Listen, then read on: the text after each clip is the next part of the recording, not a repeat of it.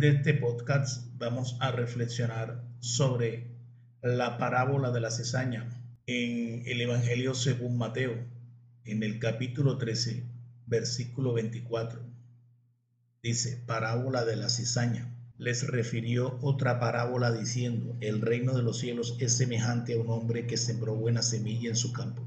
Pero mientras dormían los hombres, vino su enemigo y sembró cizaña entre el trigo y se fue. Cuando salió la hierba y dio fruto, entonces apareció también la cizaña. Vinieron entonces los siervos del padre de familia y le dijeron, Señor, ¿no sembraste buena semilla en tu campo? ¿De dónde pues tienes cizaña? Él les dijo, un enemigo ha hecho esto. Y los siervos le dijeron, ¿Quieres pues que vayamos y la arranquemos? Él les dijo, no, no sea que al arrancar la cizaña arranquéis también con ella el trigo. Dejad crecer juntamente lo uno y lo otro hasta la siega. Y al tiempo de la siega yo diré a los segadores, recoged primero la cizaña y atadla en manojos para quemarla, pero recoged el trigo en mi granero. Mateo 13:36 Jesús explica la parábola de la cizaña. Entonces, Despedida la gente, entró Jesús en la casa y acercándose a él sus discípulos le dijeron, explícanos la parábola de la cizaña del campo. Respondiendo él les dijo, el que siembra la buena semilla es el Hijo del Hombre, el campo es el mundo, la buena semilla son los hijos del reino y la cizaña son los hijos del malo. El enemigo que la sembró es el diablo, la ciega es el fin de siglo y los segadores son los ángeles. De manera que como se arranca la cizaña y se quema en el fuego, así será en el fin de este siglo. Enviará el Hijo del Hombre a sus ángeles y recogerán de su reino a todos los que sirven de tropiezo y a los que hacen iniquidad. Los echarán en el horno de fuego allí será el lloro y el crujir de dientes. Que Dios añada bendición a su santa y bendita palabra. En esta parábola Jesús nos enseña sobre el trigo y la cizaña y pone en comparación ambas plantas porque estas plantas son parecidas, son iguales. En su aspecto son iguales, pero el trigo y la cizaña guardan ciertas diferencias. Una de ellas es la espiga de la cizaña es amarga y es hueca y vacía, mientras que la espiga del trigo es, es dulce y además de esto es compacta, es pesada, al punto de que cuando eh, ambas plantas producen sus espigas, el fruto del trigo tiende a caer por su peso, mientras que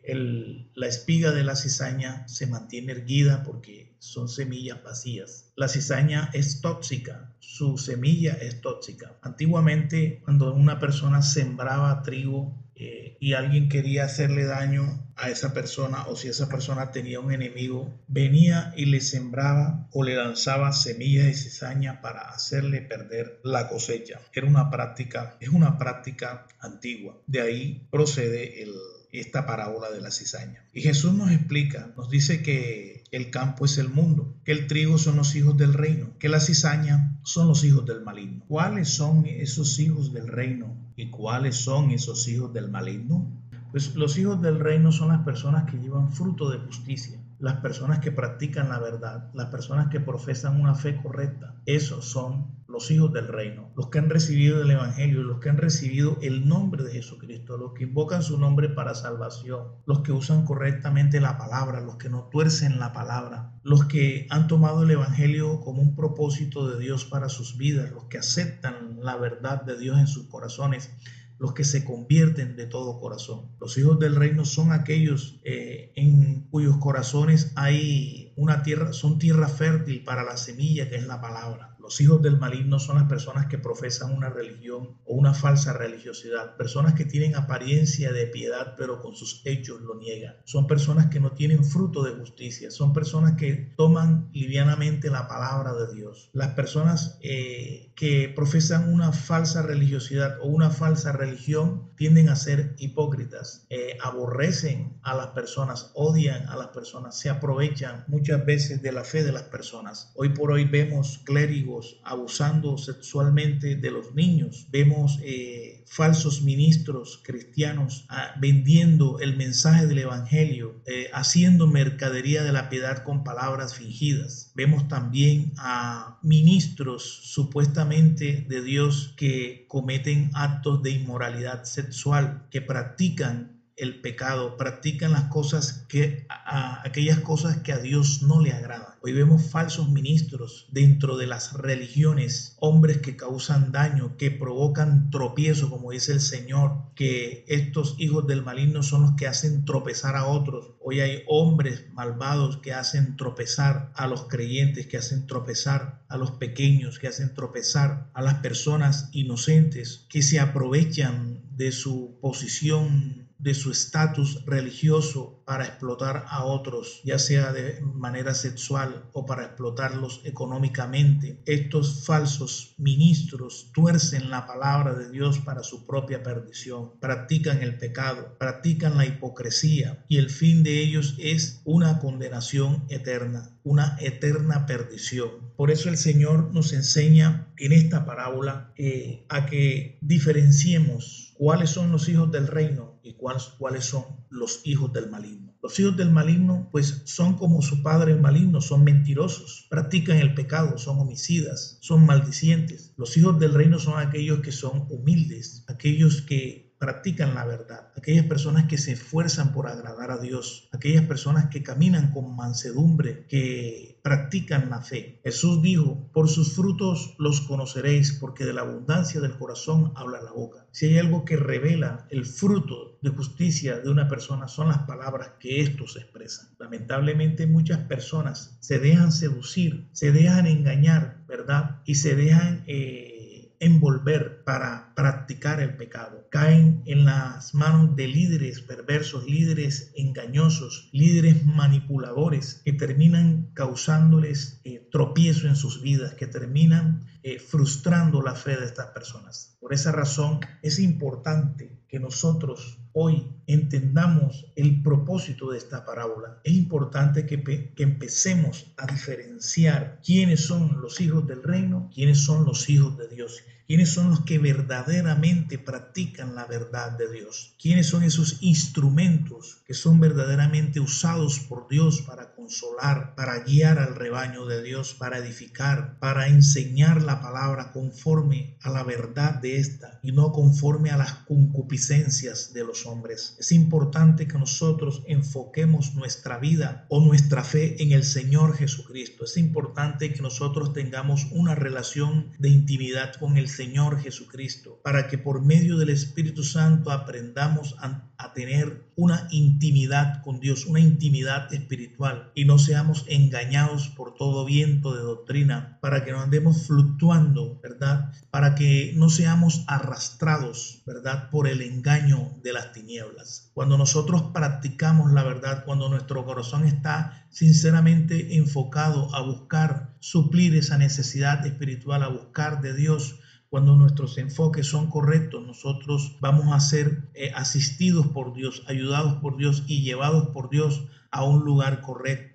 Dios nos va a poner con personas correctas. Dios nos va a guardar. Dios nos va a proteger. La Biblia enseña que Jesucristo es el pastor de nuestras almas. Pero cuando en el corazón del hombre hay, hay enfoques incorrecto, cuando hay hipocresía, cuando la intención de buscar a Dios no es sincera, cuando queremos albergar pecado o cuando queremos, eh, como se dice eh, popularmente, queremos andar en el mundo y andar con Dios, o andar con el diablo y andar con Dios al mismo tiempo. Entonces, cuando tenemos esa, esa dualidad, cuando tenemos esa indecisión, cuando no estamos definidos por lo que verdaderamente queremos nosotros eh, hallar en el Señor, eh, terminamos siendo arrastrados, engañados, llevados al engaño. Cuando nos enfocamos en la mentira, cuando queremos usar la gracia de Dios, cuando queremos usar eh, el favor de Dios para intereses egoístas, para que Dios nos responda en intereses o propósitos egoístas. Cuando andamos según nuestras propias concupiscencias, no renunciamos a los malos deseos y pretendemos seguir el camino de Dios, terminaremos siendo engañados. Porque ese es un principio que Dios estableció, que todo el que quiere engañar, que también sea este engañado. Entonces, reflexionemos sobre la parábola del trigo y de la cizaña, entendiendo que en este mundo es necesario que ahora crezcan juntamente ambas plantas, el trigo y la cizaña cuando venga la ciega, cuando Dios venga, ¿verdad?, a juzgar el mundo, cuando Dios venga a establecer su reino en la tierra, cuando Dios venga por su iglesia, por los verdaderos creyentes, por los por aquellos que le han creído a Dios, por aquellos que han nacido de nuevo por la fe en el nombre de Jesucristo, por aquellos que han recibido el Espíritu de Dios, que tienen una verdadera intimidad con Cristo a través del Espíritu Santo, por aquellos que han dejado su estilo de vida pecaminoso, que han abandonado, han dejado de practicar aquellas cosas como lo es la mentira, la inmoralidad sexual, han dejado estos pecados que se saben que no le agradan a Dios. Entonces, esas personas van a recibir ese galardón. Dios les va a dar la vida eterna. Dios nos va a dar, bendito sea el Señor, ese nombre nuevo. Vamos a ser inscritos en el libro de la vida. Como hijos del reino, en una verdadera relación espiritual con Dios, llevemos fruto de justicia. ¿Y cuál es el fruto del Espíritu Santo? El fruto del Espíritu Santo es amor, paz, mansedumbre, templanza, fe, ¿verdad? Paciencia. Todas esas virtudes que nos revela la Biblia que son el fruto del Espíritu Santo deben cada día ir creciendo en nosotros. Cada día debemos ir dando más fruto para Dios. El Señor venga a buscar a esas plantas de trigo que eres tú, que soy yo, Dios va a enviar a sus ángeles y nos va a llevar a su granero. O sea, vamos a entrar al reino eterno de Dios. Vamos a tener entrada en la ciudad santa, en la nueva Jerusalén. Vamos a tener un lugar en el cielo. Vamos a tener unas mansiones esperando por nosotros. Vamos a tener eh, esas riquezas reservadas por Dios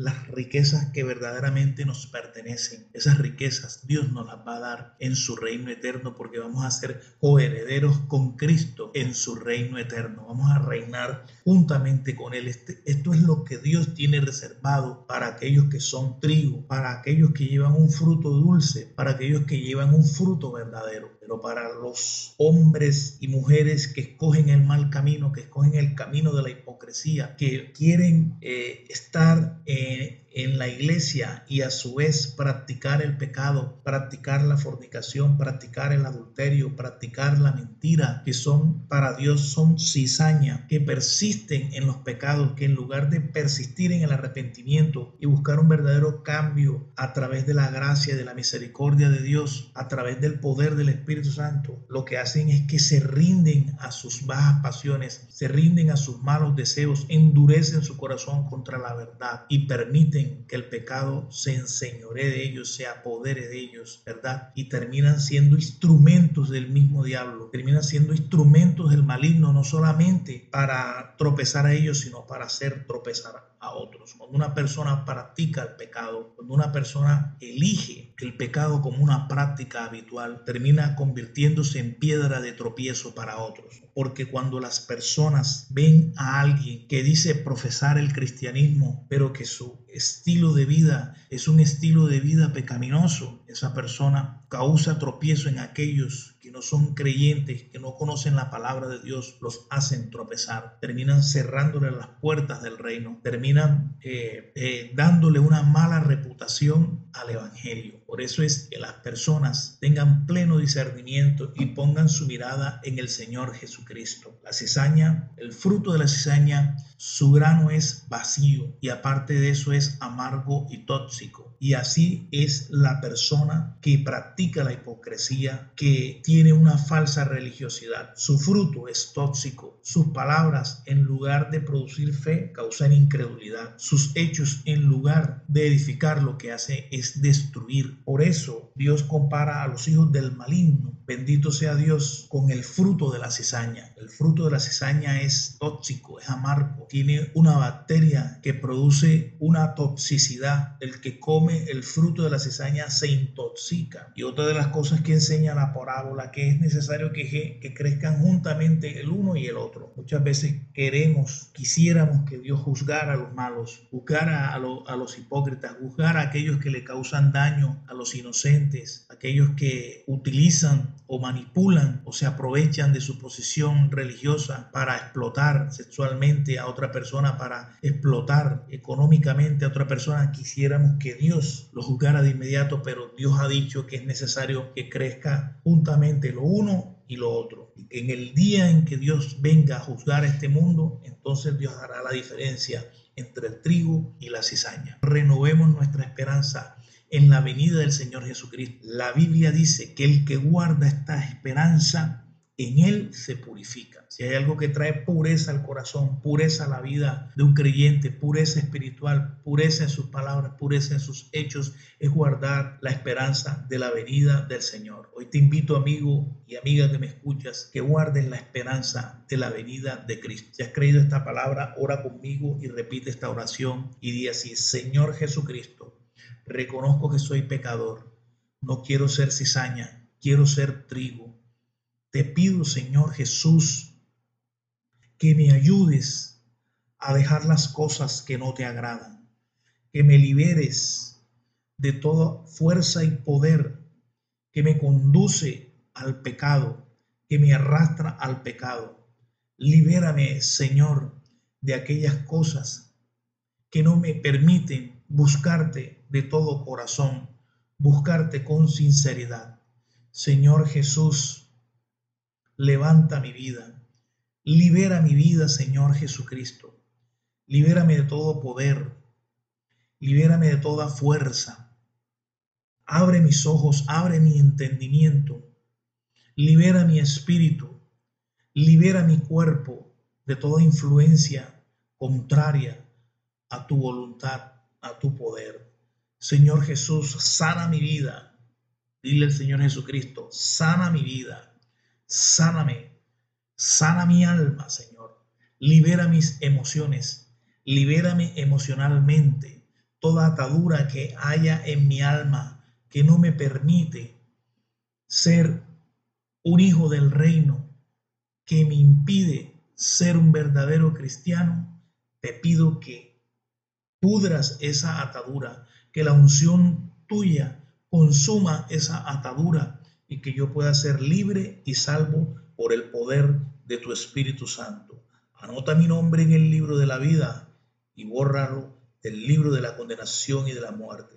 Gracias Señor Jesús. Amén y amén.